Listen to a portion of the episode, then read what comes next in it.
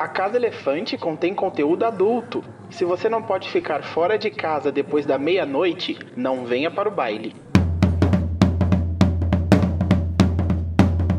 Olá, sejam bem-vindos à Casa Elefante. Puxe uma cadeira, pede um café e vem discutir a obra de J.K. Rowling com a gente, capítulo a capítulo. Hoje, o 23º capítulo de Harry Potter e o Cálice de Fogo, o Baile de Inverno.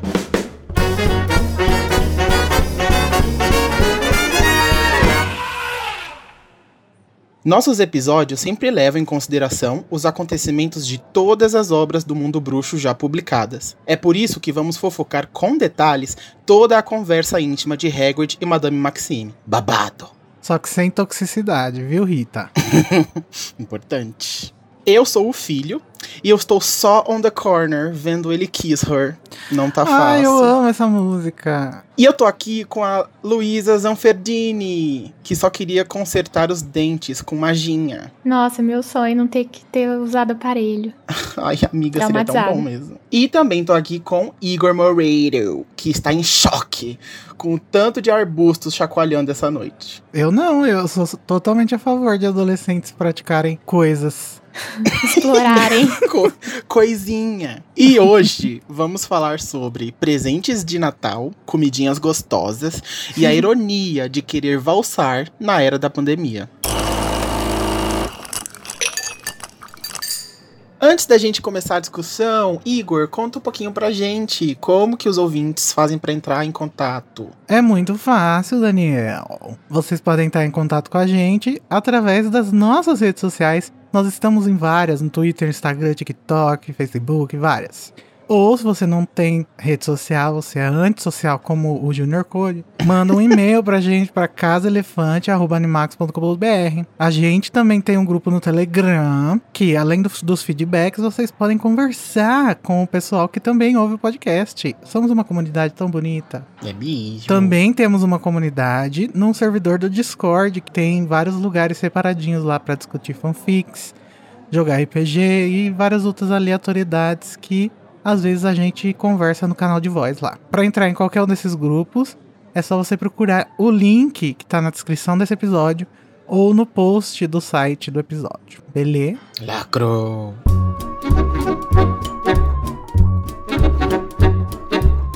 Agora nós vamos para o duelo de resumos. É. Essa é a parte do podcast onde dois participantes duelam pelo direito de iniciar a discussão do capítulo. E ganha esse direito quem conseguir fazer o melhor resumo em menos de 30 segundos. Vamos jogar um dado e decidir quem vai escolher quem começa primeiro. É Igor, você quer par ou ímpar? Quero par. Teria par. Deu par! Número 6. Então quem ganhou foi o Ingo. Ai, lacrei. Amigo, você quer começar ou você quer deixar pra Luísa? Se eu não me engano, da última vez que eu participei com a Luísa, inclusive, eu dei a oportunidade pra ela começar. Então, como foi muito bom pra mim, porque eu ganhei aquele dia, eu vou fazer novamente isso. Yeah! É, convenhamos, convém comentar que não é muito difícil ganhar de mim, né? Mas tudo bem. Amiga, se, se valoriza, que isso. Eu só ganhei uma vez. e vai ganhar agora também. É sobre isso. Ai, ai. Mas os outros são todos muito arbitrários, amiga. Você ganhou pra você, então tá bom. Luísa, você vai começar o resumo do capítulo O Baile de Inverno em 3, 2, 1. Tá todo mundo oriçado com o baile de inverno, é, especulando quem vai com quem. Os gêmeos Weasley estão lá distribuindo gemelidades Weasley pro povo.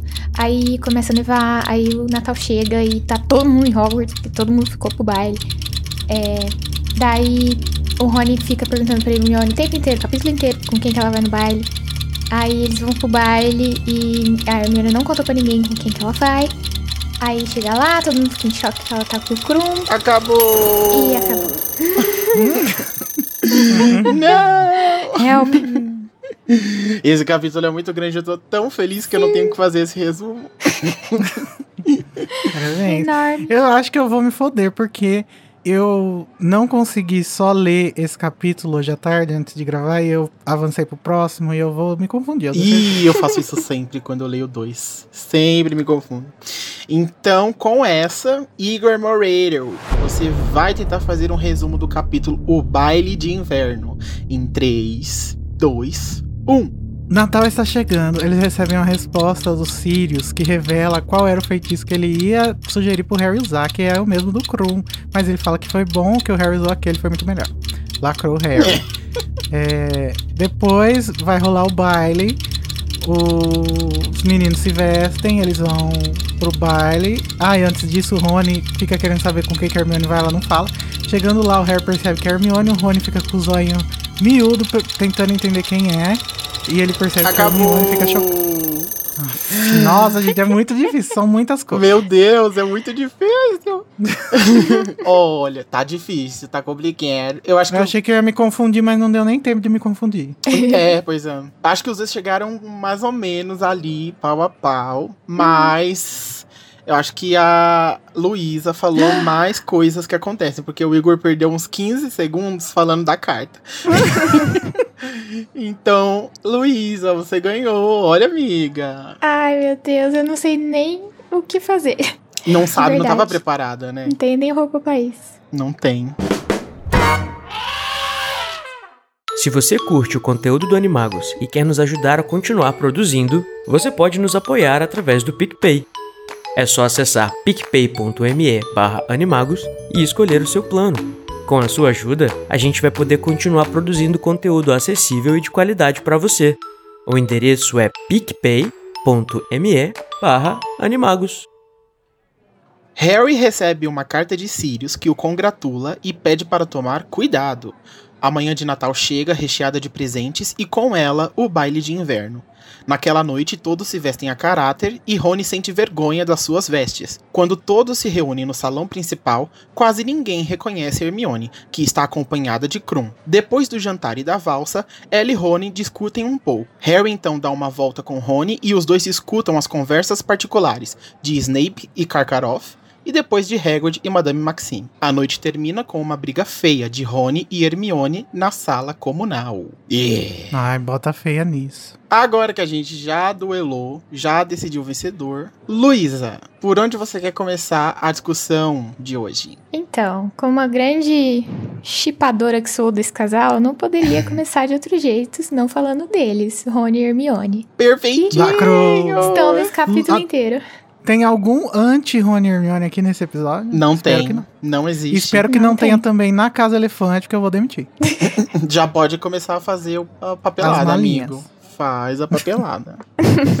Mas aqui, hoje, é o, o episódio puro creme do chip. Esse episódio. Sim. Eu acho que tudo começa, o desenvolvimento do chip, com a insistência do Rony durante o, ca- o capítulo inteiro pra saber com quem ela vai. Uhum. Mas até aí se justifica, porque o Rony é uma pessoa muito curiosa mesmo. Sim. Mas eu acho que começa a virar uma coisa mais explicitamente romântica quando começa a chegar a hora do baile e eles descem pro salão comunal, que eles estavam no dormitório, né, botando a roupa. E o Rony logo ali já começa a procurar Hermione. Sim. E eu acho que isso também, como eu já disse, que esse, esse filme eu acho um dos melhores adaptados da série inteira. Eu acho que o filme consegue traduzir exatamente essa sensação que o texto passa. Que o Rony olhando assim por cima da cabeça das pessoas procurando Sim. a Hermione. Sim! É Essa parte do isso. filme, a parte do baile no filme, é toda muito legal. Inclusive, durante a leitura do capítulo, eu percebi umas frases que o filme tirou do livro, assim.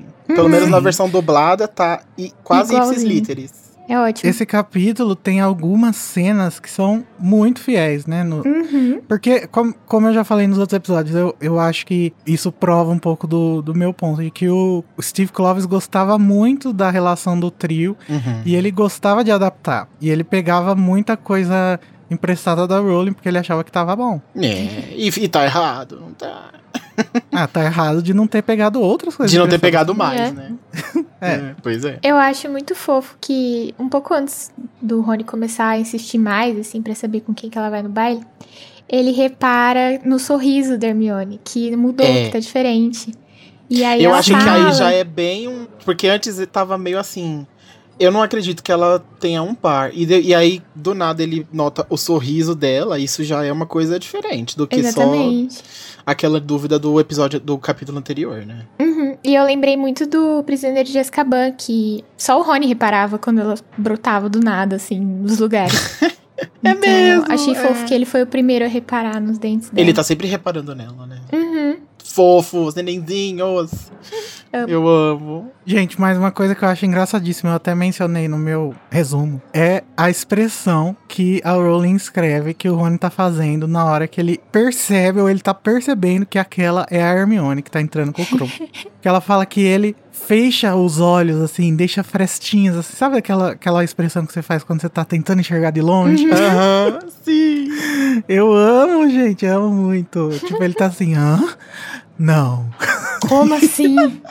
Gente, mas foi um tapa. A Hermione deu um tapa de luva na cara do Rony, né? Eu amo Nossa, sim. O tapa closudo dela. Uhum. Mas eu acho que o ápice assim do Hermione no capítulo é o final, mas eu acho que a gente pode deixar também pra falar no final pro ouvinte não sair daí, não muda de canal. É, Exato. verdade. É o grande clímax do capítulo, Fica né? com a gente. A cena final da novela é tudo. Aham. Eu assisti os filmes primeiro, né? Os cinco Uhum. primeiros filmes. E aí Segura eu minha mão, eu também.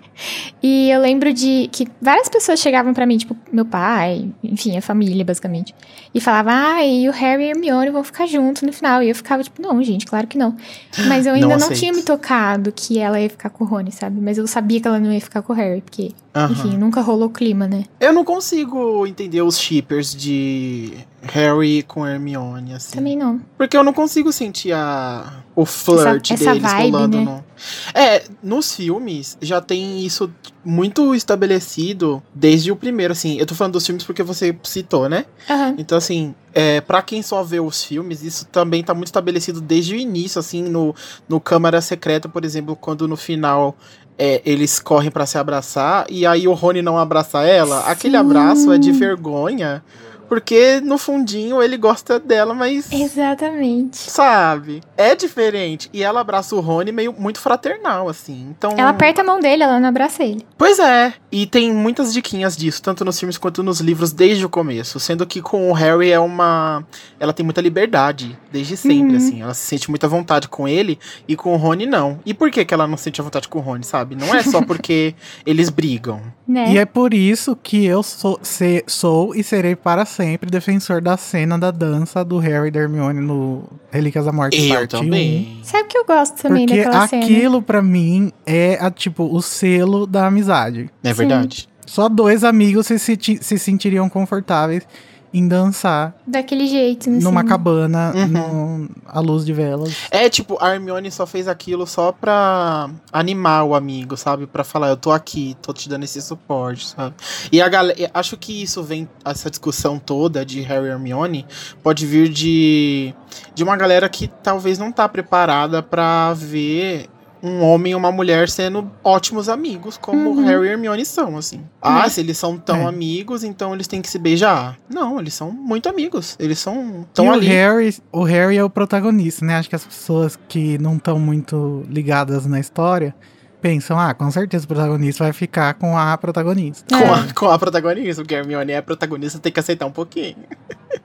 Eu amo. Vai ter muito mais Hermione ao longo do capítulo inteiro. Vamos servir disso daqui pra vocês.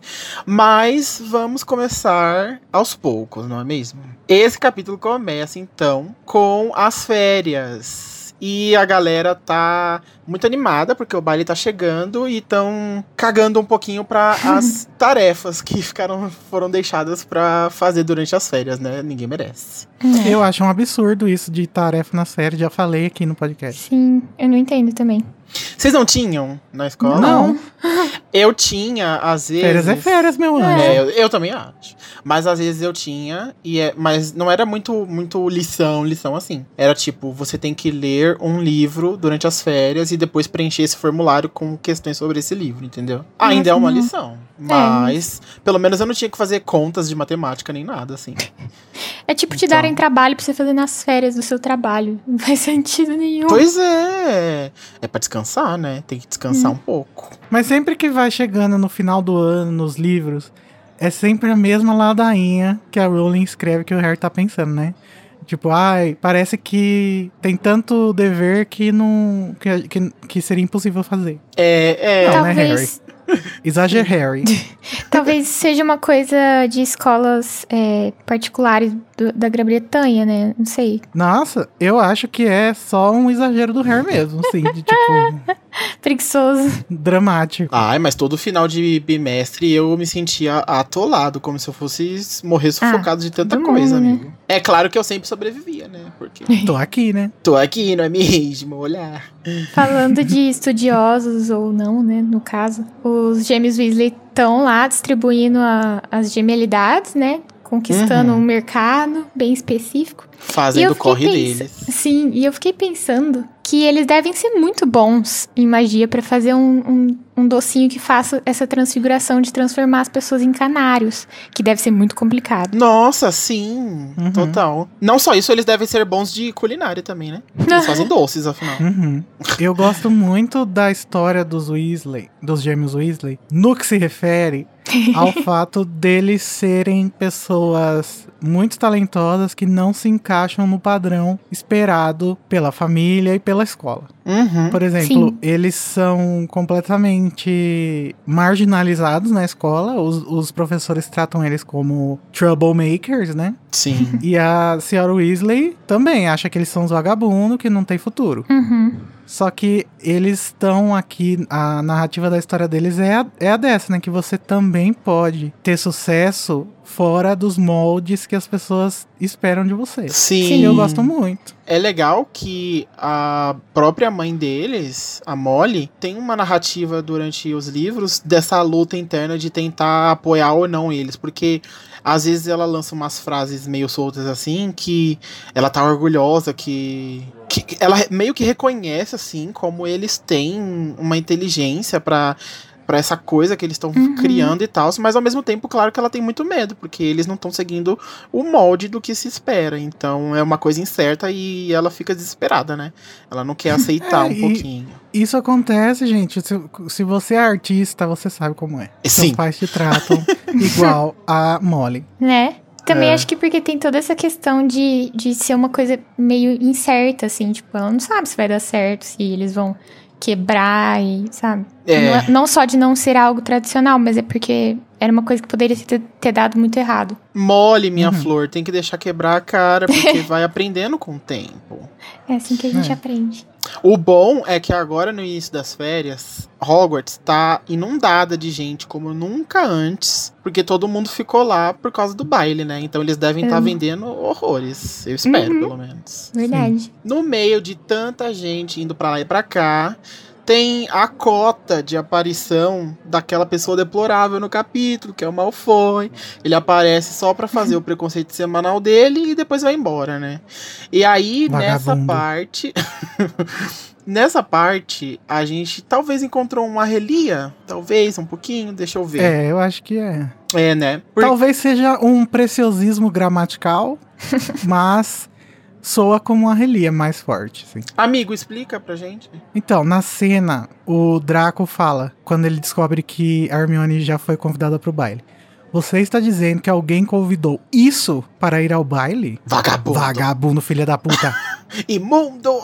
Cusão. Continua. Não há sangue ruim de molares compridos. Isso no, no original seria assim, né? A tradução. Só que a Lia não entendeu essa parte do sangue ruim. E ela achou que ele estivesse falando de uma terceira pessoa. Uhum. Então ela colocou: Você está dizendo que alguém convidou isso para ir ao baile? Não foi o sangue ruim de molares compridos. Foi como se o sangue ruim de molares compridos que tivesse convidado, a Convidado. Hermione. Só que não. O, a- o sangue ruim de molares compridos é a Hermione. E aí, Uhum. na construção da frase dela, ficou parecendo que ele estava falando de uma outra pessoa. Como se o Krum fosse o sangue ruim de Molares, mas não é. É, mas é um arrizinho, né?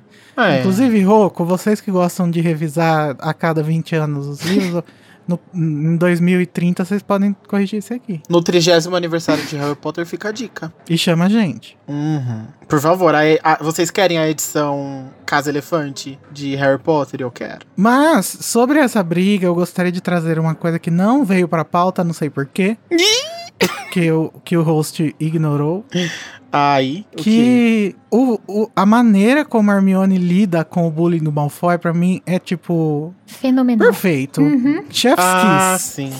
Sabe? Beijinho no ombro. Tchau, tchau. Malfoy vai tomar no meio do seu cu. A Hermione De uma forma muito né? clássica. Como sempre. E, gente, é assim. É assim. Eu, eu sinto que eu já falei isso recentemente em algum episódio. Mas é assim que a gente lida com bullying e preconceito. Sim. A gente tem que dar um, um tapa na cara ideológico. É um Na tiro pessoa. na sociedade. Sim. Que E tiro ela- foi esse, hein, Que Hermione? tiro. E ela fala tão, tão bem nesse- nessa hora que o Malfoy fica até sem resposta. Sim. Aham. Inclusive, o Malfoy fica sem resposta algumas vezes nesse capítulo, né? E depois, eu falei que essa era a única aparição dele, mas ele aparece depois, só que não comenta nada. Por quê? Não tinha que comentar, não é mesmo? Ai, que ótimo. Perfeita ela tava. Mas isso faz a Hermione rir, porque ela fala da Doninha e o Malfoy fica todo em choque. e aí ela dá uma risadinha. E é nessa hora que acontece aquele negócio do Rony reparar no dentinho novo dela, né? Eu amo. Mas logo em seguida chega, vem, vem uma bolinha de pelos voando. Quem é? O Pi- Pichitinho, claro. A porca. Que tá trazendo a resposta do Sirius, que eu falei no meu resumo. Que ele fala sobre o conjuntivitis, que é. o É. feitiço que o Krum usou. Mas ele fala, lacrou Harry, ainda bem que você não usou o meu feitiço, porque foi melhor o seu. Ou seja, o Sirius inútil, a gente já percebeu aqui nesse livro, que ele só serve pra pistas falsas e causar ansiedade no Harry. Sabe o que eu lembrei agora? Será que esse feitiço teria funcionado contra um basilisco? Hum. Se quiserem ignorar minha pergunta também, podemos ignorar, mas enfim, queria deixar. Não, amigo, desculpa, eu, Eu não, acho eu que não vi pra você fazer um feitiço desse, você precisaria mirar, e aí você precisaria olhar pro olho do basilisco, e aí você iria morrer. É, pode ser. É verdade. É, a arma do basilisco. A não ser que você jogue o conjuntivitis no basilisco em qualquer lugar e aí ele funcione E aí só pega, no olho, né? sei lá. Pega. É. Ai, não Mas- sei, compliquei. É, te- Coloca aí na que- listinha de perguntas pra gente. E teria que embaçar o olho dele, né? Não só, tipo, É. e- enfim. É, porque mesmo machucado o olho, É. ele ainda teria o poder, né? Talvez. Hum. Ah, respondido então. Tira da lista. Ah, é. Eu achei essa carta tão curtinha, o Sirius nem se deu o trabalho de escrever um textão pro Harry. O Harry todo animado, escrevendo pro Sirius, contando todos os detalhes, e o Sirius, poxa, legal. Mas não fica muito animado, não. Toma Pois cuidado. é, ô Sirius, porra. Ajuda o garoto, dá um up, na moral. Eu entendo que as pessoas gostam do Sirius por, por- pelo que ele é, tanto em Prisioneiro no final, quanto em Ordem, né? Só que. Sei lá, eu nunca entendi muito bem, não. Esse amor que o, o têm hype pelo pelo Sirius, né? Eu amigo, eu confesso também que- não. O meu amor vai um pouquinho também pelo fato de ser o Gary Oldman. Tá, ah, é. então é uma coisa parecida com o do negócio do Snape. Eu gosto. É, Eu acho que eu gosto mais da persona que todas as. Tipo, da, da aura que o Sirius tem do que realmente a pessoa que ele é, sabe? Exemplo, nos primeiros capítulos deste livro, quando o Harry cita, a, a narração cita, como os Dursley estão apavorados com o fato do Harry ter um padrinho. e eu acho isso muito legal. Então, Uhum. concluindo o pensamento, eu acho que é mais legal a, o fato do Sirius existir assim, porque ele, ele gera umas ações em outras pessoas, do que gostar dele mesmo, assim. Uhum. Mas eu também tenho. Agora eu vou me defender, porque eu falei do Gary Oldman, mas não é só por causa dele. O Sirius, ele se preocupa mesmo com o Harry, assim. Eu acho muito fofo isso dele demonstrar. Porque, por exemplo, na minha família, essa questão de padrinhos é meio que um grande foda-se, assim. Batizou e pronto, acabou, nunca mais viu, sabe? Quer dizer, Uhum. não a minha madrinha, mas, enfim, os meus irmãos e tal. E eu acho que o Sirius, eu não sei se isso é uma coisa do mundo bruxo ou se o Sirius era mais assim porque ele era filho, porque o Harry é filho do Thiago, eles eram muito próximos. Mas eu acho que ele realmente abraçou o dever de padrinho, assim, sabe, de tipo de assumir, bem entre aspas, né, a responsabilidade quando os pais do Harry morreram. Então, Uhum. eu acho isso muito fofo assim dele se preocupar com o Harry em toda a carta ele fala, tipo, qualquer coisa que você me fala, qualquer coisa estranha que acontecer. Acho É, muito depois, bonitinho. do, depois da conclusão de Prisioneiro de Azkaban, acho que eles criaram um vínculo muito grande, assim, né? Porque não teria Sim. como o Sirius evitar o Harry e não ter esse apreço pelo garoto, porque o garoto salvou a vida dele, né? Também, né? Mas depois que eles terminam de ler a carta, o Harry embolsa a. Eu não sei se vocês lembram, gente, mas eu vou repetir, porque é uma história muito engraçada. No primeiro livro, o Harry embolsa a flauta que o Hagrid deu pra ele. E o leitor do audiolivro britânico, o Stephen Fry, teve uma grande dificuldade de ler a frase em inglês que seria Harry pocketed it. E ele gaguejava todas as vezes. E ele mandou um e-mail para J.K. Rowling perguntando: podemos mudar essa frase? Porque o, o, o cara não tá conseguindo ler. Ela falou: não, senhor. e como Se vira.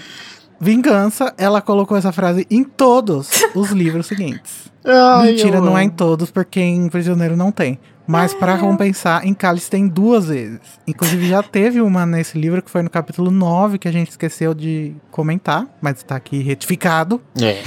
E mais essa vez aqui que Harry pocketed it, it sendo a carta dos Sirius. Ai, É, que é. cuzona, amei. Eu amo. Tadinho do narrador. Ai. Mas afinal, ele, ele narrou os outros livros também ou não? Sim. Sim, todos eles. Putz, coitado. Teve que pocket edit em todas as edições. Depois de embolsar essa cartinha, é, o dia passa e chega enfim a manhã de Natal. E com ela, o Harry é acordado pelo Dobby. O Dobby Ah. acorda ele pra dar um presente. E acorda quase o dormitório inteiro também, né? Eu imagino antes do Harry acordar, o Dobby olhando assim pra cara dele, assim, dormindo, O Michael Myers. esperando ele acordar. Eu acho engraçado que acho que o Simas nessa hora ele fala: Que foi, Harry? Tem alguém te atacando? tipo assim, traumatizado do ano anterior. Ah, é, a galera já, tem, já tá dormindo em estado de alerta já pra É. proteger o garoto. Ai, mas E o Dobby aí? é fofo, né? E ele presenteia o Harry com meias. Sim, gente, meias que ele, Ele é próprio fofinho. fez. Tão Sim. Que uma tem uma, um padrão de vassoura e o outro tem de pomo de ouro, né? Uhum. Uhum. Porque o Dobby gosta de meias diferentes. Pra É. ele, o certo é esse. É, ele, ele faz esse, essa observação pro, pro Harry que as meias tem que ter estampas diferentes, né? Tem que ter. Sim, porque o Harry. Inclusive, achei chatíssimo o Harry, assim, meio babaca, de ter pegado a meia mais podre que ele tinha na mala pra dar pro Sim. Dobby. A meia toda Sim. furada, toda caída. Enfim, daí ele dá pro Dobby, tipo, meio foda-se, ai, pega aí, foda-se. O Dobby fica muito feliz a ponto de lacrimejar com a Tadinho. meia podre do Harry. Não. Coloca As e fala, mas, mas porra, Harry, nem pra você. Você foi enganado na loja. Porque as duas meio igual. Daí Onde o já se viu isso? O Rony, o salvador da moral, o salvador da felicidade, aparece por trás das- da, cortina da sua cama e fala: Não, Dobby, relaxa, pega essas daqui. Daí ele dá duas meias pro Dobby pra ele intercalar. Uhum. E o suéter que ele tinha prometido no dia que eles foram na cozinha, fazendo o Dobby entrar em pranto e falar que o Rony lacrou, é um reizinho, nunca errou. Por isso que o Harry gosta dele, porque ele nunca errou. Sim. Apesar dele ter errado muito no capítulo anterior. Eu já esqueci, gente. Mas quando ele acerta, Águas né? passadas. Águas das... Assim, é, os- a gente sabe um pouquinho que o Rony tá entregando esse suéter porque ele detesta também, né? Só que eu sinto essa vibe de que o Rony trata o Dobby muito melhor do que o Harry. O Harry não tem paciência com o bichinho. Pois é, ai, eu acho e é um amor É, tão genuíno. É um amor tão genuíno que o Dobby tem. Tipo, eu entendo ele ficar bravo que o Dobby acordou ele na cara dele. Tudo bem, essa parte é ok. Mas aí depois pegar a meia mais podre, não sei o quê. Eu nem lembro por que que eu fiquei tão bravo, mas no texto lá deve ter alguma coisa que me deixou puto. É Eu porque, assim conseguindo. como a Lari disse, as meias parece que tem um grande. Não peso, mas assim. É um peso, um grande peso na, na história toda, né? E aí ele pega e dá uma meia nojenta pro Dobby, tadinho, sabe? É. Enquanto que o Dobby dá uma meia manufaturada, Sim. O Harry dá uma meia industrializada. Artesanato, podre. e- E usado. sabe? Artesanato tava ali. É, item feito à mão. Tava escrito selinho. Foi caro, é caro, você já viu artesões no Instagram? É Né? tudo caro. Sim, e ele ainda fala que ele usou o salário dele, né? Que o Oh. Dumbledore tá pagando pra ele pra Sim. comprar o fofo. a lã. Ó. Sim, que neném. E falando de presentes, os Dursley mandaram o presente anual de Natal pro Harry, né? Eu não sei por que que eles se dão ao trabalho, gente. Que Eu não pessoas entendi. insuportáveis. Por que, que a Lia resolveu traduzir um, um papel toalha para papel absorvente? Fica parecendo que é um absorvente. Parece É. coisa íntima, né? é. É, não faz sentido. Alguém comentou na, no- nos comentários que talvez seja uma piada interna deles, né? Dos Dursley, mandar um presente meio bosta. Assim, Nossa, eu não acho. Eu acho que é tipo. Ah, que, que tem aí na mesa, Petúnia? Um papel. Ah, põe aí.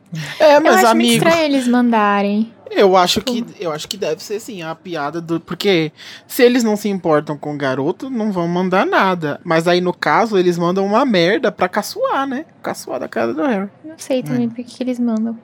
Mas outra Nossa, pessoa mas que dá uma manda... raiva dá. Sim, com certeza. Mas outra pessoa que manda um presentinho pro Harry também é o Sirius. Ele manda um canivete, que eu achei muito legal, porque tem toda essa. Ah, essa coisa do padrinho legalzão, sabe? Que quer ser muito legal e aí dá um troço pra ele que ele sim. pode usar pra fazer coisas Coisas É. ilícitas. Ilícitas, É um exatamente. canivete que abre fechaduras, né? Sim. No mundo onde a gente tem a Lohomora, né? Então, Também foda-se, é. não serve pra nada. Obrigado, Sirius, por nada. Mas ele acaba usando depois na saga, não lembro quando, mas ele acaba usando. É. porque a É. gente sabe que o Harry não lembra que ele tem varinha, né? Então, ele- O Harry nunca usa varinha dele, Básico, então é assim. bom ter esses itens, né? sim. É porque ele foi, ele foi socializado como trouxa. Isso Hum. faz sentido. Eu gostei, hein? Desse paninho. Foi uma piada, mas se pegou, pegou. Pegou. Mas a gente falou que é Natal, né? E o nome do capítulo é Yule Ball. E é o Yule, né, em português. E o que será Yule? Eu fiquei nessa dúvida, nunca tive a curiosidade de buscar. Nem eu. Mas agora que eu lembrei que existia a possibilidade de descobrir o que é, eu fiquei curioso. Eu queria chamar então o meu par no baile, o Junior Code, pra contar um pouquinho pra gente que é Yuli. Oi, Code. How you doing? Fala pessoal, aqui é o Code e tô trazendo aqui pra vocês um pouquinho da história da bruxaria raiz. Nesse caso aqui é a dos povos pagãos da região atual do Reino Unido lá e adjacêncios. Então, os pagãos, assim como a maioria dos povos de lugares que têm as quatro estações, eles tinham um calendário cíclico, baseado no passar das estações. O calendário dos celtas, ele gira em torno da roda do ano, na qual oito festivais sazonais são celebrados. São as reuniões de sabás, que festejam os ciclos sagrados da natureza, justamente porque esses povos tinham né, essa conexão muito forte com a terra.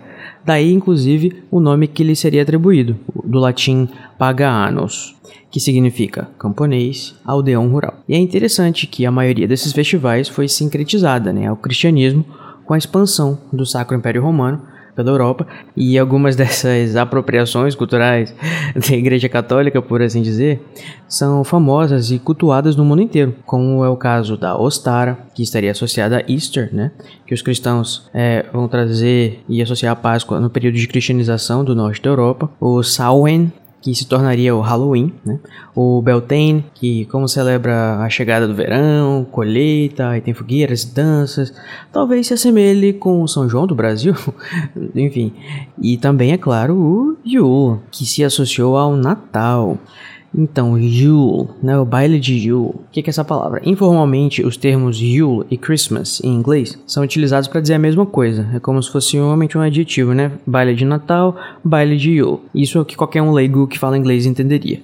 Só que, mais tecnicamente, o Yule é o festival pagão que antecede o Natal, né? O Yule celebrava o solstício de inverno, com todos os seus banquetes e decorações, que era desde os finais de dezembro até os primeiros dias de janeiro, em volta ali, né, do solstício de inverno, que é essa noite, a noite mais longa do ano, e o período em que o Sol fica sempre mais baixo no céu, que simboliza o fim do ciclo né, de trevas e de frio, né, e o início de um novo, ou a expectativa do renascimento do Sol. E essa palavra Yule né, pode significar originalmente um tronco de árvore, é, possivelmente parecido com algum tipo de pinheiro. É, esse sabá foi o primeiro a ser celebrado, né? Então acredita-se que ele marca o início do ano, né? O, o final e o início do ano. Muito bom. E o que, que o Yule tem a ver com o Natal?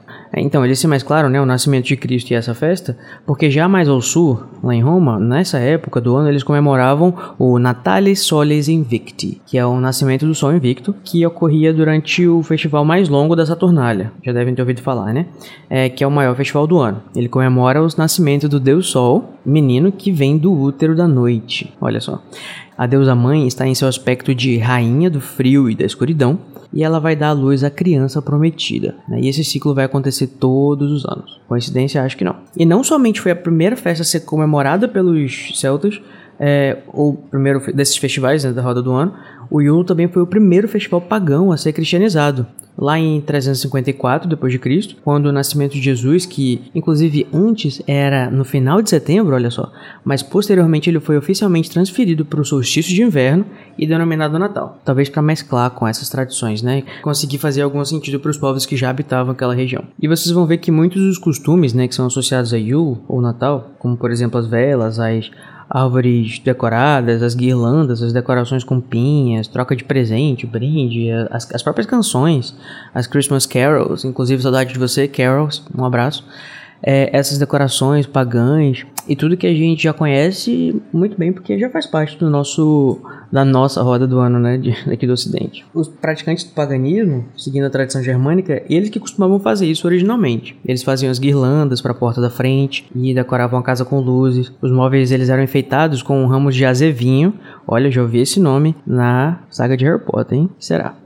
Pinheiro também era e visco, já que essas plantas eram as únicas plantas que permaneciam verdes durante o inverno. Né? Eles também montavam né, e montam árvores de Yule e decoravam elas com símbolos mágicos especiais amuletos, talismãs, e eles fazem, confeccionam presentes, talvez com a ajuda de elfos, e eles trocam entre si. Já no mundo bruxo de J.K. Rowling, é, os bruxos eles comemoram a, a, data como Natal mesmo, né? Primeiro ano, segundo, terceiro a gente viu que era Natal mesmo. E esse baile de Yule, ele parece ser um evento específico que rolou só naquele ano em Hogwarts, como se talvez fosse para fazer um um evento especial para os visitantes né, do torneio Tribruxo. Mas algumas ponderações aqui, eu acho que vale lembrar que o Voldemort nasceu pertinho do solstício de inverno, né? Inclusive a Trelawney confundiu.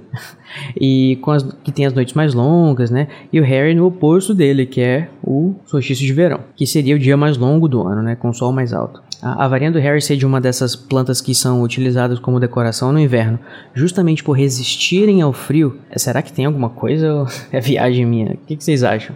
Mas de qualquer forma seria bem interessante, né? Seria bem interessante se essas festas pagãs aparecessem com mais destaque na obra, talvez?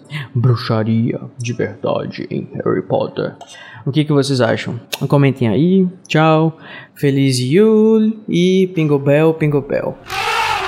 É. Gente, eu fiquei chocado que as nossas traduções vêm do Yule, né? Que é da, da árvore, dos pingentinhos na árvore. É, no fundo tá todo mundo sendo pagão. E a igreja católica roubou pra ela, né? É. Amei. Eu acho sim, Code, que deveria ter mais coisas pagãs na história. Mas, considerando que a Rowling já era atacada no fogo por causa de. De bruxaria? Só de escrever escola de bruxaria, imagine É. se tivesse um pentagrama lá no salão principal de Se, imagina se fosse Sabrina, não é mesmo? Sim. Ah, mas eu acho que a gente evoluiu nesse ponto, pelo menos. É. Muito legal, Code, volte sempre, viu? Falso. Aqui tô Eu vou brincando. estar te esperando lá no salão principal, no salão de entrada, tá? Vou estar com vestido carmim. Bom, daí os Weasley, o Harry e a Hermione vão lá fora pra fazer uma guerrinha de neve. Na verdade, a Hermione só fica sentada olhando. A Hermione, eles ficam lá jogando, né? A Hermione vira e fala, ai, vou me arrumar. E isso é tipo assim, 5 horas da tarde, o baile é às 8. Aí o Rony Ah, mas fica... eu. mas, gente, isso é muito é, verossímil, porque Sim! quando tem formatura, essas coisas, as meninas sempre estão se arrumando enquanto os meninos estão lá bebendo cerveja no posto. É? Nossa, que e, raiva que e dava isso. vamos de pressão social em cima das mulheres. E o Rony vira pra ela e fala, mas como assim? Falta três horas pro baile. Ela meio que ignora ele assim e vai lá se arrumar. E, e eu fiquei pensando, né? Isso porque ela tem magia. Porque nós, meras mortais, tem que É, ficar ma- lá amiga. enfiada no salão. Imagina que com magia você tem o triplo de oportunidades diferentes, de escolhas Mirabolante. diferentes pra você se arrumar. Então, quanto mais coisa, mais difícil é. Mais tempo. Será que a Hermione pediu ajuda pros elfos? Tal qual a Cinderela pede ajuda dos passarinhos. Acho mais fácil ela ter Gente. pedido pras alunas mais velhas, que sabem outros feitiços. olha, vai vir aí o meu comentário, mas eu acho que eu, eu preciso falar de Cinderela nesse capítulo. Tenho que falar da minha princesa. Tá bom.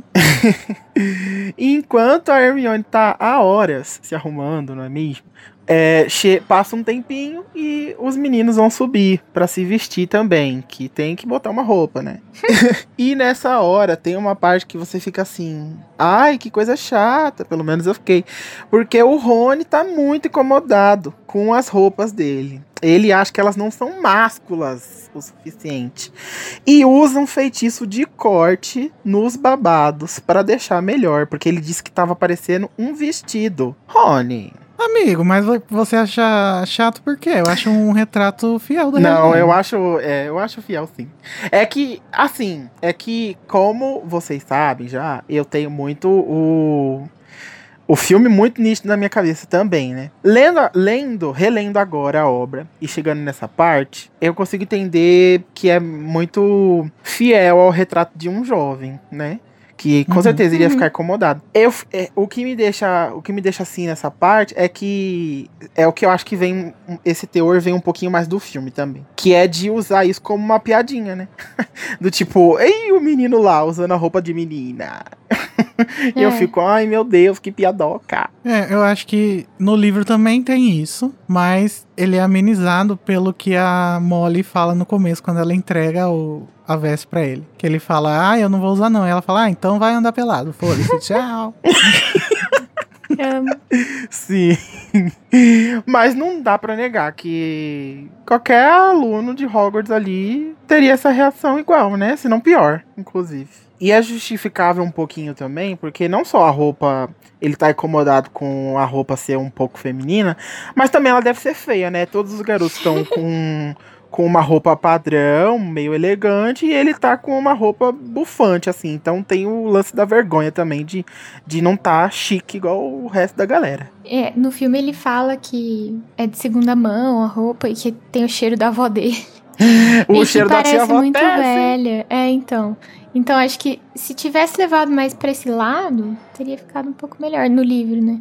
Pro lado de, tipo, roupa velha, sabe? Ia, ia puxar toda a questão sobre a vida financeira da família Uhum, Weasley, né? Que é exatamente. Mas é, gente, isso. No livro também. Tanto que ele tira os, baba os babadinhos, né? Que, que remete um pouco a, um, a um ga um- uma coisa de gala antiga, né? Antiga. Mas ele, mas eu sinto que ele tira porque ele tava achando que era uma coisa de menina, os babadinhos, entendeu? Não porque Ah, ele tava sim, com mas- vergonha de que era uma coisa antiga. Sim, mas ele tira pra tentar dar uma amenizada. É, o rolê ele- inteiro, né? É, E no começo desse livro, tem um cara lá que vai na Copa Mundial de Quadribol com um vestido florido. E ele fica puto, porque ninguém quer deixar ele usar o vestido. E ele fica assim, ah, mas é bom porque dá um ventinho nas minhas partes. E ele tá muito à É. vontade, né? Eu amo. Parece é, que ele tá os- muito pleno. Parece que os bruxos mais tradicionais, tipo esse cara aí, que eu não lembro o nome, mas tinha um nome engraçado, ele, eles têm uma dificuldade de compreender, né, essa gen, genderiza, gender, genderificação, sei lá como fala. Uhum, O fato das roupas serem di- diferenciadas por gênero uhum. das roupas. Eles Uhum. têm essa dificuldade e, e eu imagino que talvez seja porque no mundo bruxo as roupas de homem e de mulher são, sejam iguais, né? São Sim. simplesmente robes ou Roupas, capas. É, roupão. É. Todos vestem, todos têm um vestidão. Só que o Rony e os meninos mais novos, eles têm um pouco mais de conhecimento, né, sobre as roupas trouxas. Uhum. Por causa da diversidade dos alunos, né, que eles convivem e tal. É. Falando de roupas e looks babados, depois que todos os garotos se vestem, o Harry se encontra com seu par, a Padma. E ela tá belíssima. e só que o Harry também, ele, ele nota que ela tá bonita, né? Mas, assim, qualquer coisa. Tá bonita, next. É, de acordo com o Simas, a Padma e a Lila são. e a Padma e a Parvati são as meninas mais bonitas daquele ano. É. É, ele fala isso mesmo. Mas o Harry não está com olhos para a garota mais bonita do colégio, não é mesmo? Claro que não, porque o, o- a beleza está nos olhos de quem vê. É. Ele vê a show. Ele vem em outra pessoa. É. E falando em ver em outra pessoa, o Rony tá querendo ver outra pessoa, porque ele tá procurando a Hermione ainda. Cadê essa garota, né? Será que ela tem um Ai, par mesmo? nossa. Será que ela tava dando o, o a historinha pra cima deles? E tá Jogando chorando no banheiro com o trasgo? Será? A gente foi muito legal ler pela primeira vez isso, de ficar pensando, quem, meu Deus, será que é verdade que a Hermione tem um... Eu achei que ela não fosse aparecer, sabe? Nossa, ia ser triste pra carreira. Tadinha. Ia. Mas ela apareceu e se divertiu e foi tudo. Foi. Perfeita. Vamos falar então de parzinhos. Tá namorando. Porque a galera se reúne e então todo mundo fica sabendo quem vai com quem. A Fleur vai com Rogério Davis. Gente, esses dois vão dar um, um assunto Fornicada. assim. Uma é, vão dar um fornicada. assunto nesse capítulo. Em pleno jardim. O Rogério Davis, ele está completamente passado com a realidade que ele está vivendo. Sim. De estar com a Flair ali. A Flair deve ter tipo. Eu vou tentar escolher a pessoa a- menos pior daqui, desse lugar. E mesmo assim ela não deve estar contente, porque essa garota é muito chata, pelo menos nesse capítulo. Chata. Meu Deus! Muito chata. Até agora, chatíssima. Nunca teve um momento de alegria. Vamos seguindo nos pares, então. O Draco vai com a Pansy Parkinson, porque é a única garota que existe, né? No... Na vida dele. Na casa dele. Na Sonserina. Na Sonserina é a única garota, pense. E Mas aí, é como não, tinha, como não tinha umas garotas, o Crab vai com o Goyle. Brincadeira, eles estão sem par. Mas eu queria que eles estivessem Amigo, juntos, mas eu ser acho legal. que tá pra gente fazer uma leitura queer aí. É, eu queria. Não tá verdade. confirmado. Ah, é a impressão do Harry que eles não tinham Que eles não tinham par, né? pares. Na, mas o Crab sabia que tava levando o Goyle e o Goyle sabia que tava levando o Crab. Aham. É sobre isso. Cedrico, então, chega com a Cho e deixa o Harry triste, tadinho. Ele tem C que e C, desviar. o CC. O CC chega e o Harry tem que desviar porque ele não aguenta ficar olhando naquela direção Fica de triste. tristeza. Tadinho. E mais pra, se- mais pra frente, não, não aparece agora né, no capítulo, né? Que, que todo mundo tá olhando. Mas mais pra frente a gente também tem outro casal que é Fawcett e Stebbins. Que tava numa pegação forte. A gente vai chegar lá É. ainda. Mas eu queria já, já comentar aqui que eu achei que era um casal gay quando eu tava lendo. Mas Sim, porque fala sobrenome, né? é. Mas a Fawcett, ela é uma moça da Corvinal e o Stebbins é da Lufa-Lufa. Aí, uma coisa interessante é que Fawcett é uma ONG britânica de direito das mulheres. Parece um tema recorrente, né, nesse podcast. A Caramba. Rowling faz homenagens assim quando menos se espera. Eu amo. E não é a primeira vez que, que esse personagem, que essa família é mencionado, que eles aparecem no capítulo da Copa Mundial também. Eles não conseguiram, Sim. no caso, ir para a Copa. E o Stebbins também não é a única vez que ele aparece. Aqui é a primeira vez que ele aparece, mas ele vai voltar a aparecer no próximo livro, só que não ele, um antepassado dele, na memória do Snape, Ai, que legal. Não lembro. nos exames lá da, da época dos marotos, Hum. na aula do Flitwick. Eu gosto. E Eis que em determinado momento tá todo mundo ali conversando, olhando os looks e chega late to the party toda a galera da Durmstrang e liderando essa patota tá o Krum com o seu parzinho, a Hermiona, para o choque geral da terra. Com o seu saltinho de cristal. Com o seu saltinho de cristal. Gente, esse é o meu os momento ratinhos. de falar que eu acho que a J.K. Rowling, eu vou dizer que intencionalmente, porque ela é perspicaz, mas talvez intencionalmente também, tenha feito uma ligação aqui com o conto da Cinderela, porque a Hermione tá muito Cinderelinha. Ela não Uhum. só tá vesti- vestindo vestes azul, que no livro são é um vestido azul pervinca, que é a cor de uma florzinha, muito bonitinha. É meio roxo, né? Quase É. roxo. É, tem o, é, ela tá irreconhecível, assim. De- cita que ela está irreconhecível, tanto que de primeira nem o Harry reconhece ela, muito menos o Rony, né? Que tá procurando a garota em todos os lugares, ela tá na frente dele. Ele não consegue. É, e a galera demora pra perceber que é ela. E tem isso, tem esse fato, assim, no conto da Cinderela, que a gata borralheira tem a sua transformação, por magia também. E ninguém reconhece ela quando ela chega no baile. Tipo, a madrasta olha pra ela e não sabe que é a empregada dela. O porque ela tá maquiagem. irreconhecível. O poder da maquiagem. e não só isso, como o baile de inverno vai durar até meia-noite. É uma regra de Hogwarts. Então, depois de meia-noite, ninguém. Tipo, acabou a festa, todo mundo volta Nossa, pros dormitórios. verdade. Isso é muito legal, né? Sim. Eu acho isso muito Aham, maneiro. nunca tinha pensado nisso. Então, assim, Verdade. quem é ela, Cinderela? É a Hermione. Eu amo. É muito real isso de, de as pessoas não reconhecerem a amiga numa festa de gala. Porque, tipo, geralmente quando você tá na escola, você vai sem maquiagem, com o cabelo tudo cagado, porque foda-se, tá de manhã, você não quer ficar se arrumando. E aí, quando você vai pra um evento, você se arruma e tal. E aí todo Uhum. mundo fica tipo, nossa, você tá bonito, tá com cara de saudável. Aí você aparece sem maquiagem, falando, pergunta se tá doente.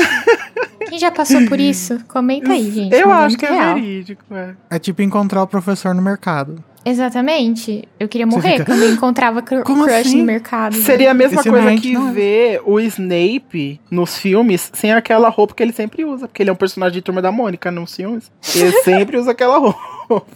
E talvez eu não reconheceria ele de outra Meu roupa. Snape de branco. É, o Snape vestindo uma, um shortinho e uma camiseta. Não consigo. Pois Mas é. eu acho, gente, glorioso esse momento Sim. da Hermione repaginada, um sonho de princesa.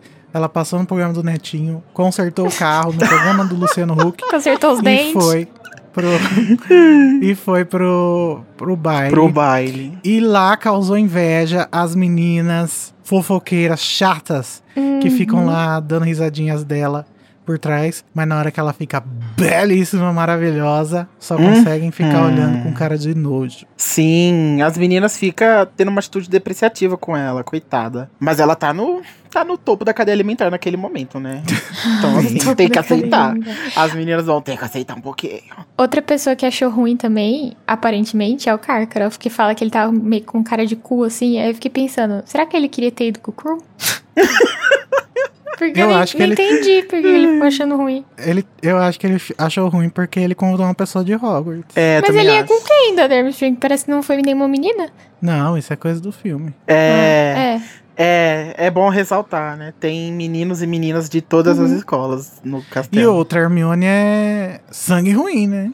O Karkaroff é um ex-comensal. Mas será que ele sabe que ela é sendo ruim? Ele não Ah, deve conhecer a garota muito. É, tava com ciúminho do Crew. Assim como o Rony ficou mais enciumado ainda quando viu que a Hermione tava bonita. Sim, o Rony demora. Mas uma hora ele percebe que é aquela garota, é a Hermione, e ele fica passado chocado. E tem que aceitar, Rony. Tem que aceitar. Tá pensando? É. é, a galera, então, começa a entrar no salão. Porque vai iniciar a noite. A noite babadeira A que eles têm. A noitada, balada. Tan, Os quatro campeões vão primeiro e se inicia o jantar em seguida, né? Então, antes de ter a badalação, vamos comer um pouco. Ai, Amo. amo. Uhum. Queria. Eu amei que o jantar foi antes da festa. Totalmente contrário daqui, do Brasil.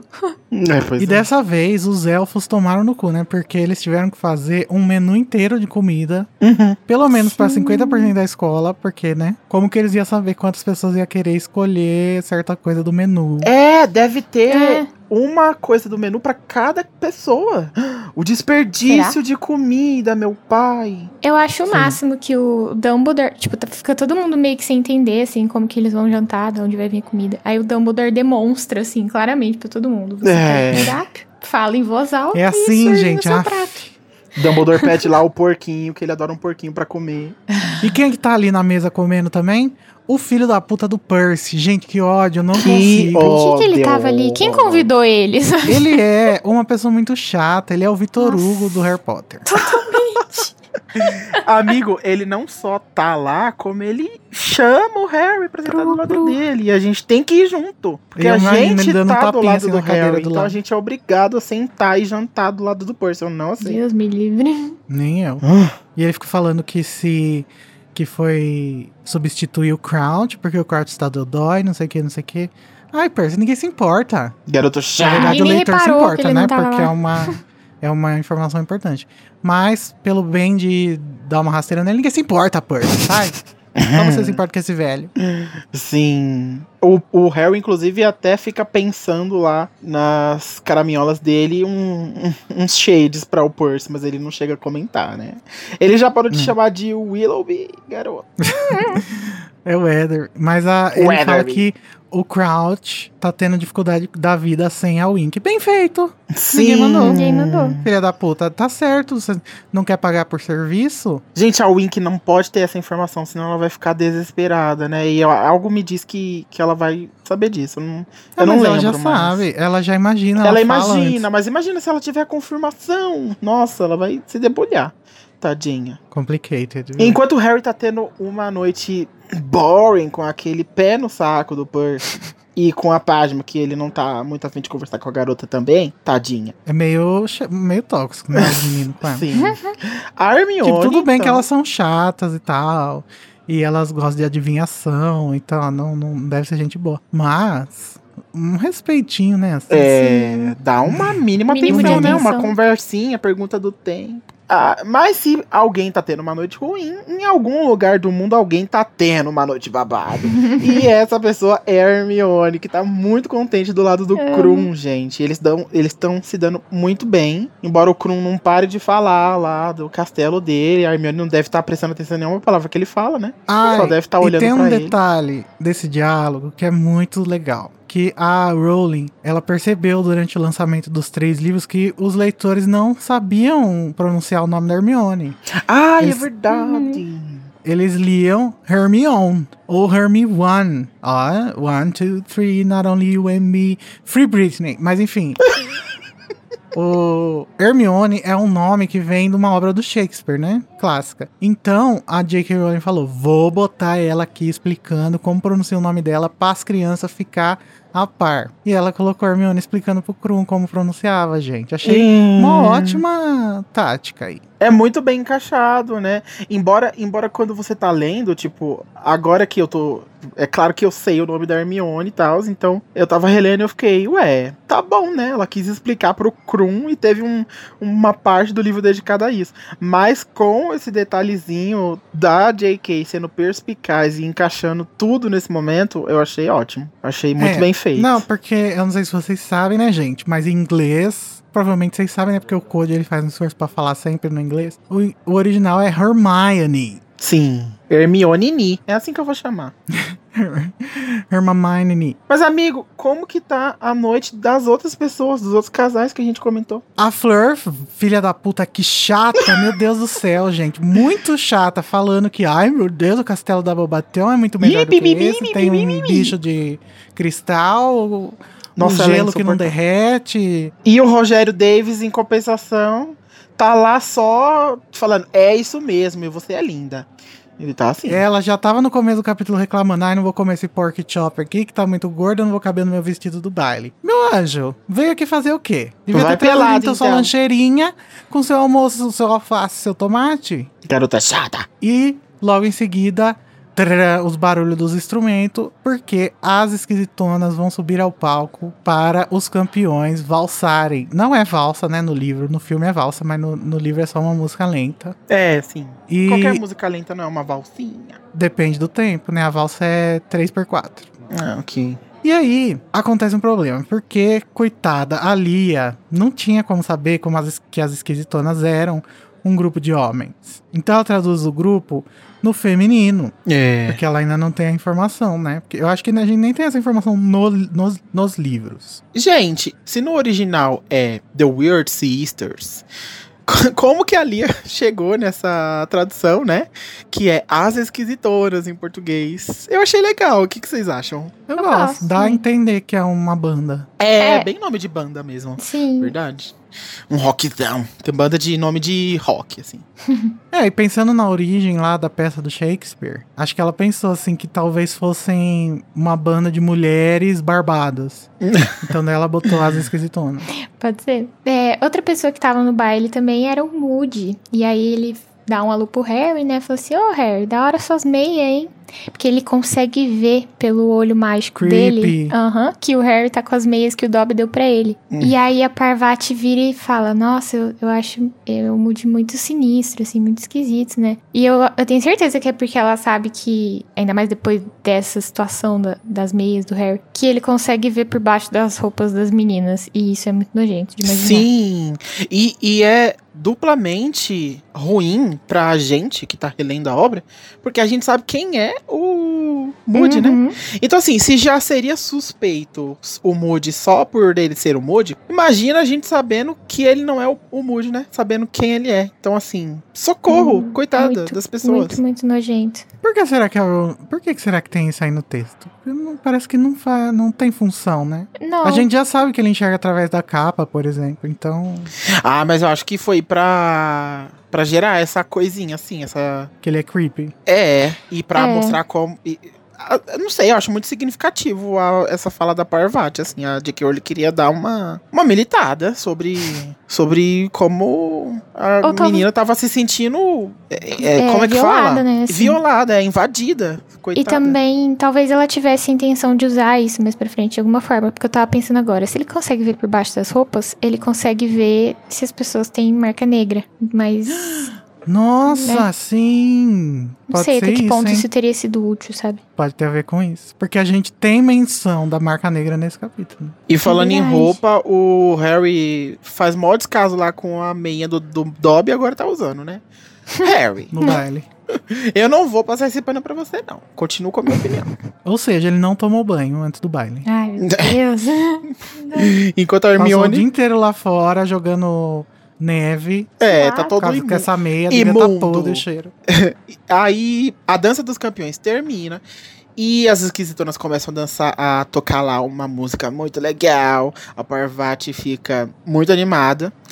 Mas o Harry não quer. Ele não quer, ele se senta, puxa a garota. O Rony, puxa o Rony também, o Rony vai lá. E as gêmeas ficam do lado dele, sentadas, emburradas, coitadas, né? Não mereciam, mereciam mais. Né? Uhum. Essa cena é eles, nessa o que hora- tá no filme, gente. Não tem, sem tirar nem pôr. É, É, ficou é ótima essa cena no filme. É, é- é essa parte, inclusive, que tem essa e mais uma lá mais pra frente, que tem umas frases iguaizinhas do livro. É Uhum. muito legal. E o Harry e o Rony sentam e ficam olhando o Rony e a Hermione, né? Ficam olhando pra ela.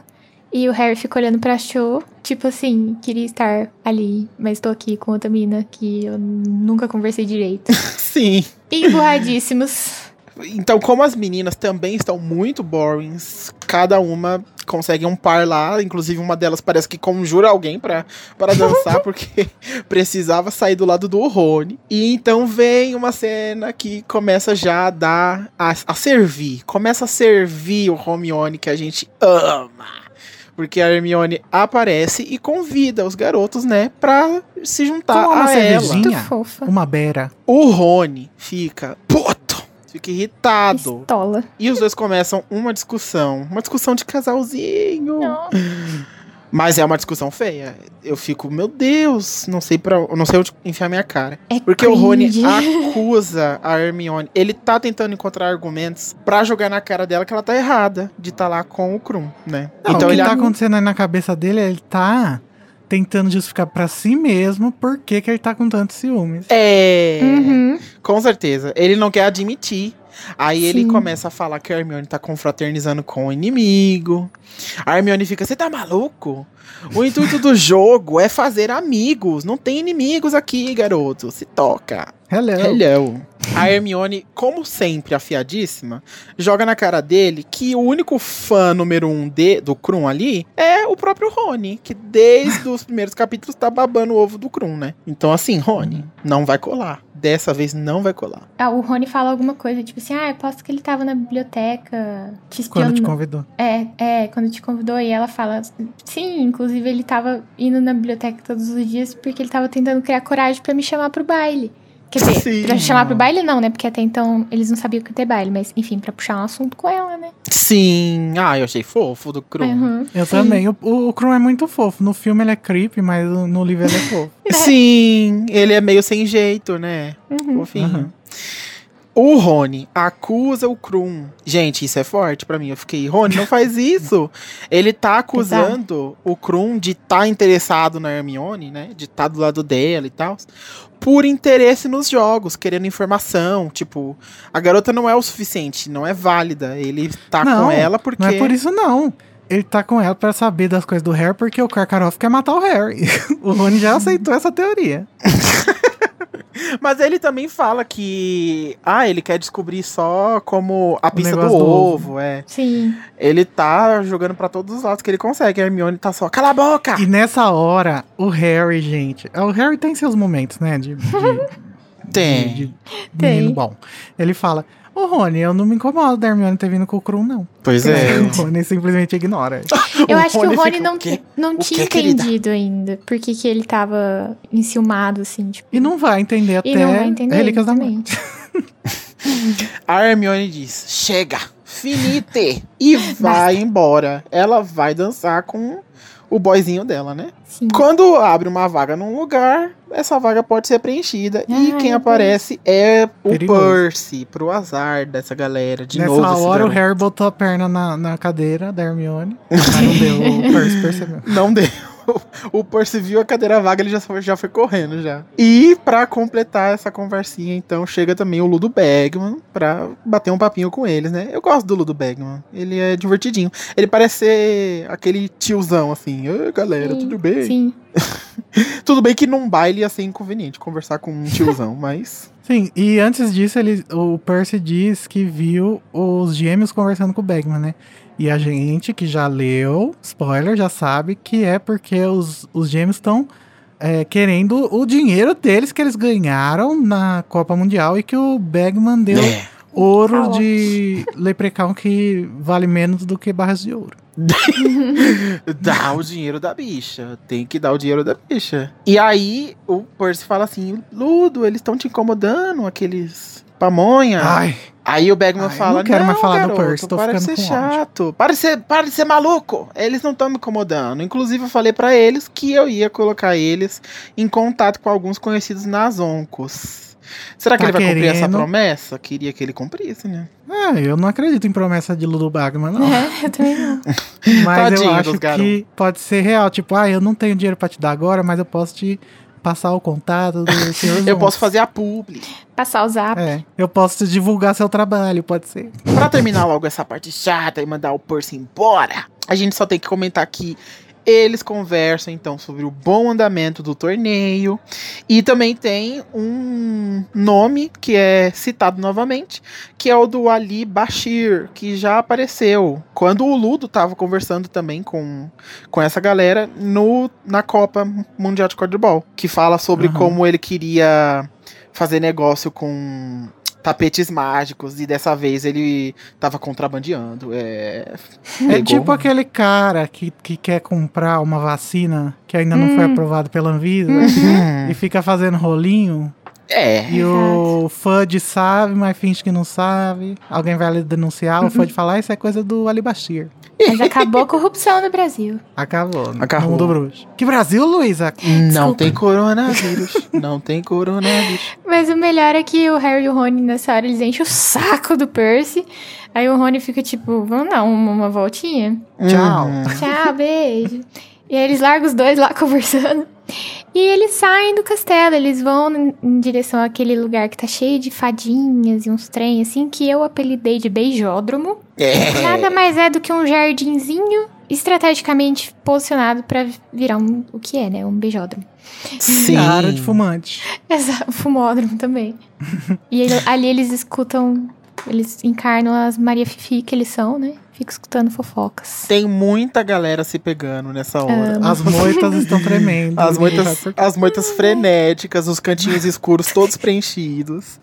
Eu é. achei. Eu, eu achei ousado da J.K. Rowling de colocar. Eu gostei. Eu gostei. acho sensacional essa parte. Ela postou que os leitores dela estavam grandinhos já o suficiente para ter essa narrativa, né? Ela tá, tá. Ela sabe o que tá fazendo, que, que a galera tá crescendo com ela. Eu amo. Vou aproveitar então para trazer trazer uma polêmica que foi colocada lá no grupo do Telegram, eu acho, se não me engano, pela Vitória, nossa ouvinte, que ela, que ela disse que acha meio estranho o Krum ter 17 anos e a Hermione ter 15. Mas assim, eu não acho, não. Porque É. eu tive, tive, eu tive amigos de 18, um, um de 18 a outra pessoa de 13 anos que namoravam. Eu já vi isso eu- também. Sei lá, não achava tão estranho assim. É, as pessoas falaram que era estranho e tal, mas era um, não tinha uma, um- uma relação muito Maliciosa, assim, né? E, é, É.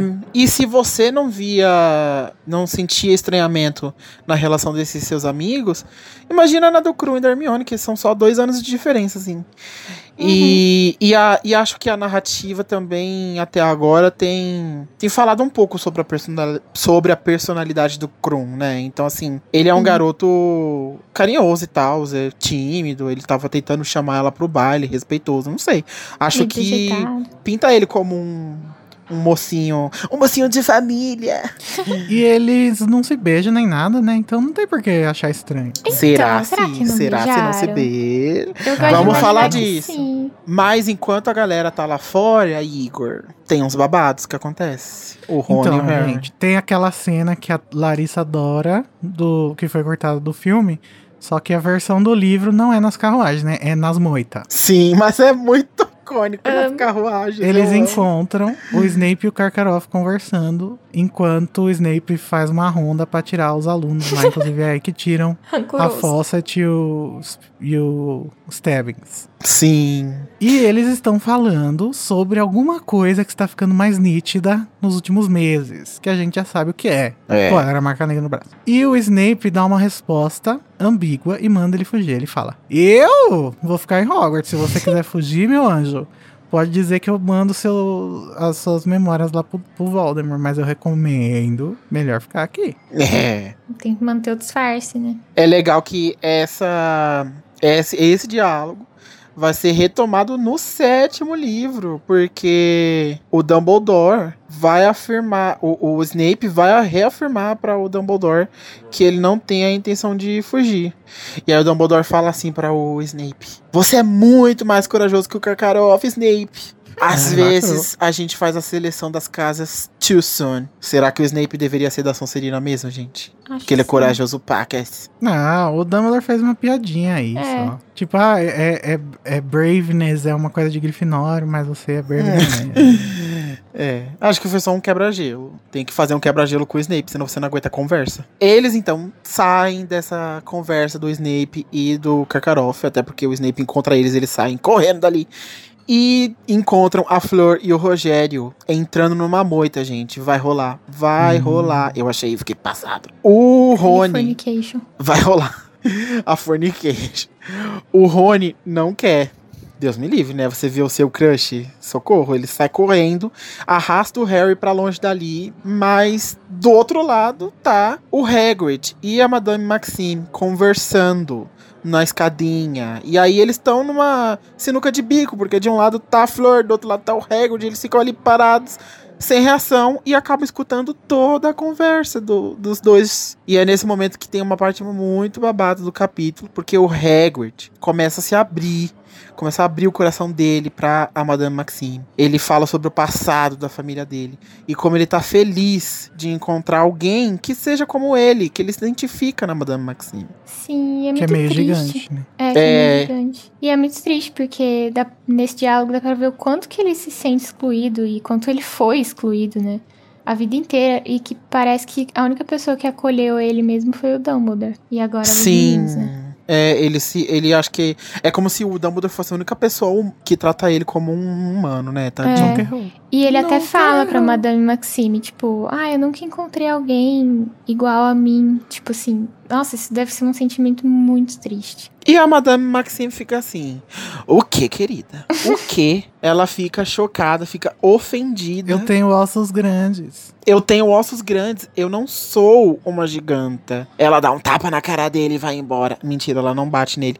Mas é muito triste essa cena, gente. É triste pelo lado Muito. dela, porque ela não Uhum. parece não aceitar a própria realidade, né? Inclusive, alguém comentou lá sobre como isso pode. Como isso dá pra encaixar numa alegoria sobre estar no armário, né? E a Madame Maxime não aceita que ela tem traço de gigante ali. E o Hagrid, por outro lado, fica muito triste também, porque ele tava ali num, num momento, sabe? Num momento especial. Ele tava esperando que foi que ia haver uma estragado. conexão diferenciada, né? Pela uma conexão. Uhum. E ele volta, a, a Madame Maxime vai embora, deixa ele sozinho. Ele, a narração dá, é, é tão visual assim, a reação dele Aham. durante a narração.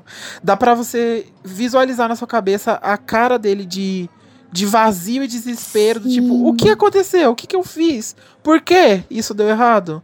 E ele vai embora pra casa dele triste. Gente, eu- é, é cor- corta o coração. Cachorro Corta. triste, tadinho. Eu acho que eu nunca tinha pensado nisso antes desse capítulo, assim, de como que o Hagrid, ele é uma pessoa muito sozinha, né, na vida. Uhum. Sim. A única pessoa que ele tem, provavelmente, pra chamar de amigo é o Dumbledore. Ai, tô ficando triste.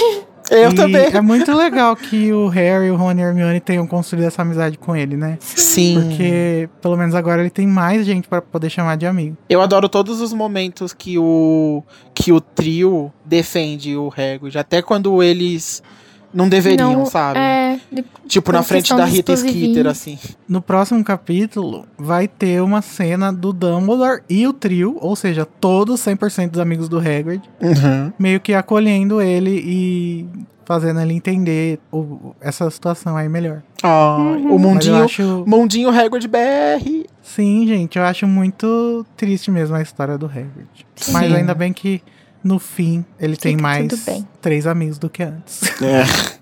O importante é ter poucos e bons. é. É, e É ele só- volta pra casa aí, que é uma, é uma cena muito triste, muito visual mesmo, né? Dele dando as Uhum. costas pro baile. Curvado e tal. Gente, os garotos, então, depois dessa, dessa bad trip, eles voltam pro baile, né? Que inclusive eu fiquei, meu Deus, os garotos não sabem se divertir, gente. Tá dando Né? tudo errado nessa noite, tudo errado. Eles voltam pro baile e fazem o que deviam estar fazendo o tempo todo, né? Que é. Se você não quer dançar numa festinha, pelo menos fica na mesa, conversando, fofocando. That's gossip. É, e o Rony explica sobre os gigantes, né? Pro Isso. Harry. É, eles ficam conversando sobre o babado que eles acabaram de escutar, né? É, Uhum. porque o Harry, ele não entende, né? Por que, que é tão ultrajante Uhum. você ser um, um meio gigante, né? Uhum. O Harry meio que fica igual o Hagrid, assim, do tipo... Ué, por que, que a Madame Maxime ficou ofendidíssima? e o Rony fica, não, Harry, mas é porque... Deixa eu te contar. Os gigantes são criaturas perversas. Assim, palavras do Rony, né? Ele conta pro amigo que, que não é fácil lidar com gigantes, que eles são, assim, animalescos, são do mal. E atualmente não se sabe se tem gigantes, boatos de que eles estão escondidos, porque teve uma matança. Os aurores aniquilaram a raça dos gigantes da Terra. Então, quando você fala que você tem sangue de gigante, as pessoas têm essa reação preconceituosa, sim, porque Sim. porque tem esse medo, é um medo realmente que, que a galera tem dos gigantes. É um Agora, tabu, né? se esse medo é fundado ou não, né? A gente não tem até então. Eu acho que depois a gente vai chegar à conclusão que sim, que é que tem um fundo de verdade. Sim. Mas não quanto aos meios gigantes, né?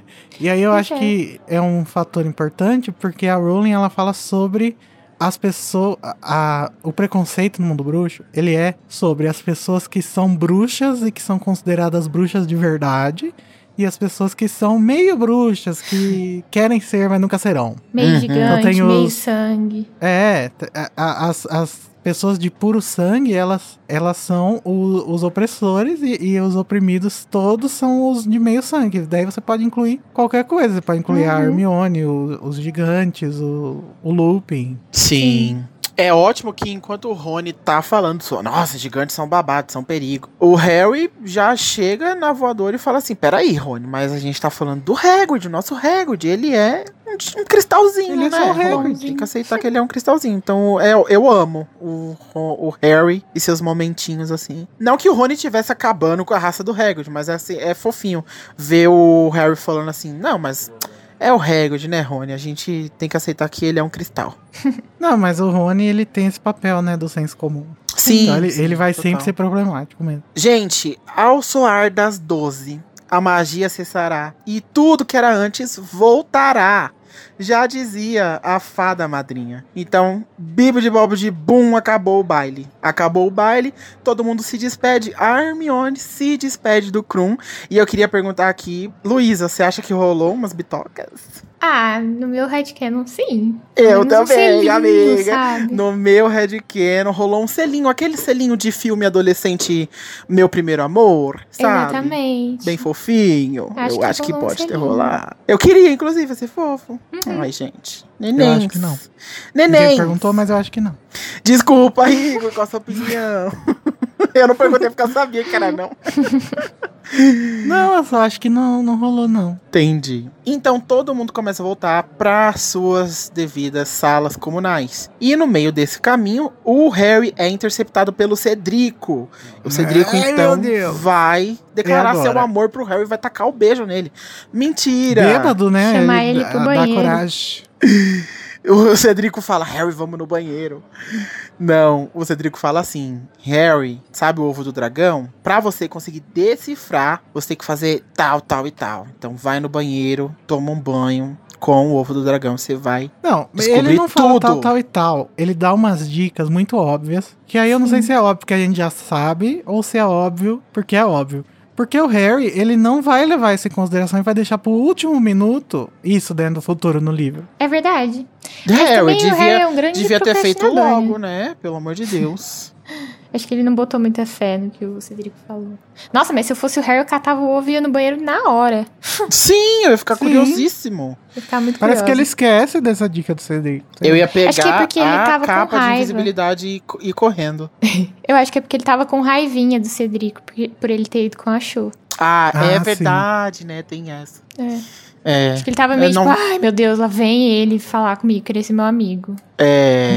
Foi uma noite difícil pra todo mundo. E, inclusive, se eu tivesse essa informação, eu ia querer sair correndo, pegar a capa de invisibilidade e ir pro Uhum. banheiro. Mas não sei se eu teria fei- feito isso depois que eu tivesse visto a cena que o Harry viu. Quando ele entra na sala comunal e tem o gran finale Romione desse capítulo, galera. Eu amo. O Harry entra na sala comunal e vê o Rony e Hermione discutindo horrores. Discutindo horrores.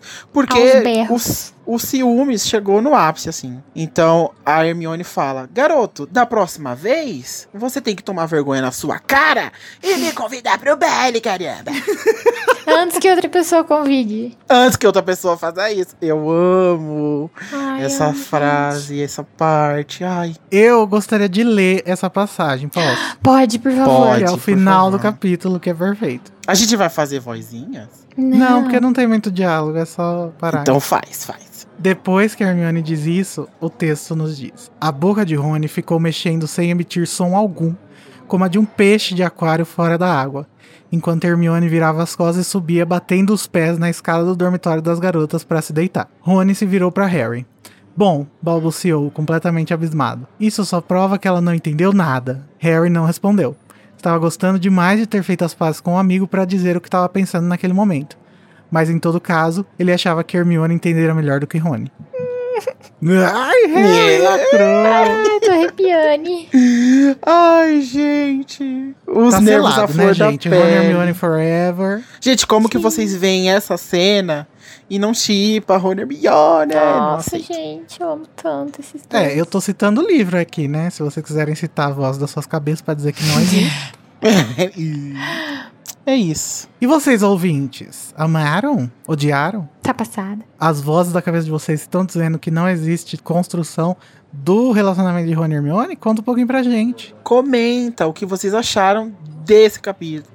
Qual a sua opinião sobre Romione? Fala pra gente, dá o feedback nas redes sociais, no Telegram, no Discord, no Instagram. Fala que a gente quer ouvir. Fala que eu te escuto. E agora que a gente já passou por altos e baixos, por comes e bebes, vem aquele momento pesado, aquele momento triste, o momento a vara quebrada.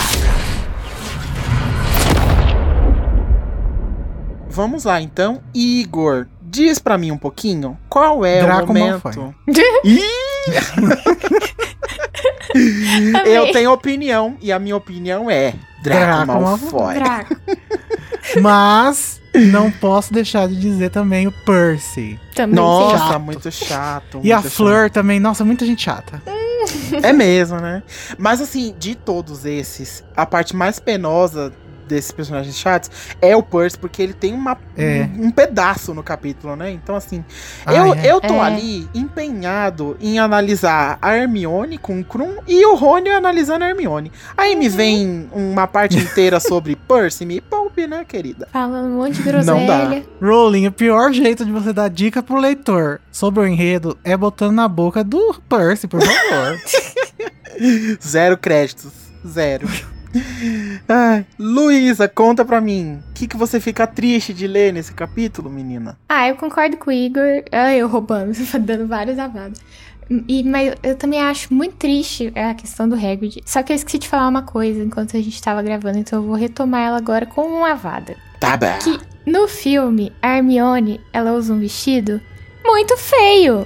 Não a, não a cor em si, mas assim, o Amiga. corte daquele vestido eu acho muito nada a ver. O vestido que ela usa na festa do Slughorn, lá no sexto ano, é muito mais bonito. Então, assim, meu avada vai pra aquele vestido feio que ela usou. Que eu fiquei decepcionadíssima quando eu vi no filme. Eu não acho feio, mas eu acho que não condiz com a ocasião. Eu acho que parece que ele não tá vestidinho de pronto. Verão. Pra mim, É. parece que ele não tá terminado. Parece que ele tá na, Ai, na base. a, a. Emma Watson sofre um pouquinho com vestidos, né, gente? É, mas também- a- também.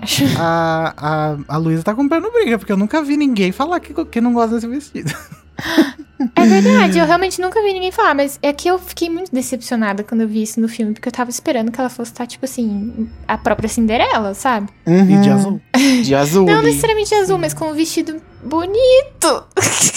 e ela tá com aquele vestido feio, com Um uma vestido faixa, bufante de nada princesa, a ver. né, amiga? Ai, aquela faixa no meio, eu não sei, eu acho muito esquisito esse vestido. Ah, eu acho o vestido ok. Na verdade, nunca parei pra pensar nisso. A cor Mas- e o degradê eu até gosto, mas essa faixinha no meio não dá. O que me deixa muito triste nesse capítulo, não dá pra descer pela goela, é o que a Luísa tinha comentado também, rapidinho ali atrás, que é a solidão do Hagrid, gente, é muito triste. Ai, sim. E não, e Ai. não só o que a gente tem no capítulo me deixa triste, mas o eco que esse capítulo causa na nossa cabeça depois que a gente termina de ler essa parte, sabe? Uhum. Imaginar o Hagrid na casa dele enquanto tá o, o castelo inteiro se divertindo no baile é muito, muito ruim. E eu fico com muita dó. Sim. Sim, é bem pesado esse momento aí. Eu nunca tinha percebido quão pesado que era até essa releitura aqui. Sabe o que a gente faz quando a gente tá muito triste, quando tem coisas ruins? A gente tem pensamentos alegres. Então vamos para Ih. a parte mais fofinha, a parte mais amorzinho, a parte do Espectro Patrono!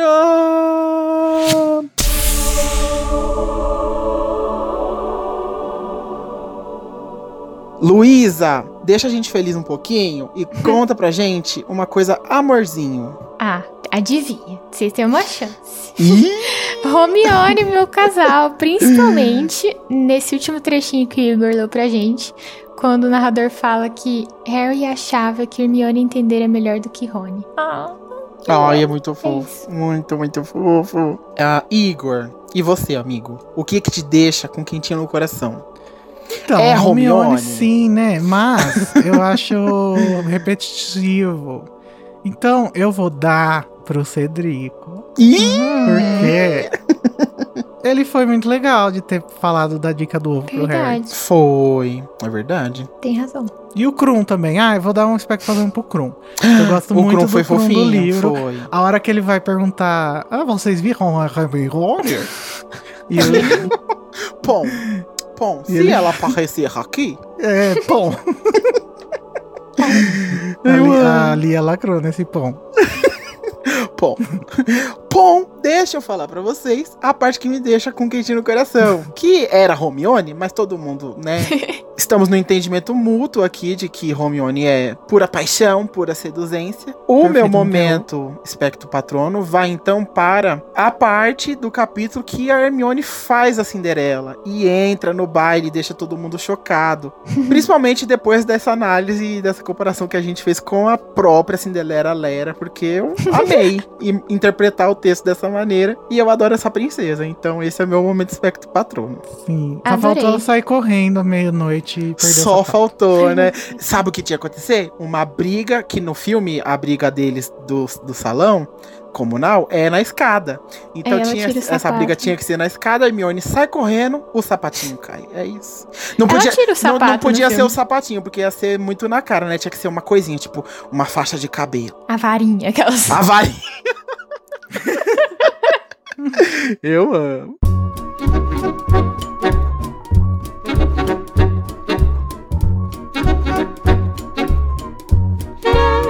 Agora que todos já se acabaram de dançar, comer e lamentar a não companhia dos seus crushes, podemos partir então para o capítulo 24, o furo jornalístico de Rita Skeeter. Ah, Fê. Tchau! Tchau, Tchau. galera!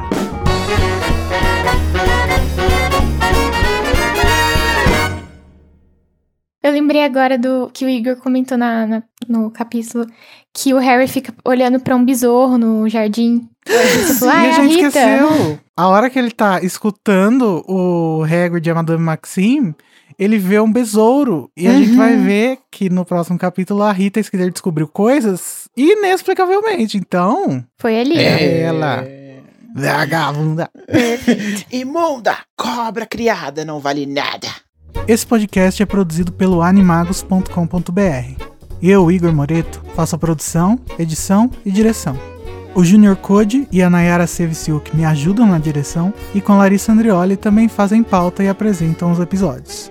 E todos os episódios têm auxílio e produção de pauta de Luiz Felipe Rocha, Tamires Garcia, Luísa Zanferdini, Danilo Borges e Daniel Honório. A identidade visual foi criada pelo Edipo Barreto e a música tema é a Song of India, originalmente executada pela Ableton's Big Band, e a engenharia e gravação foi pela Telefunken Electroacoustic.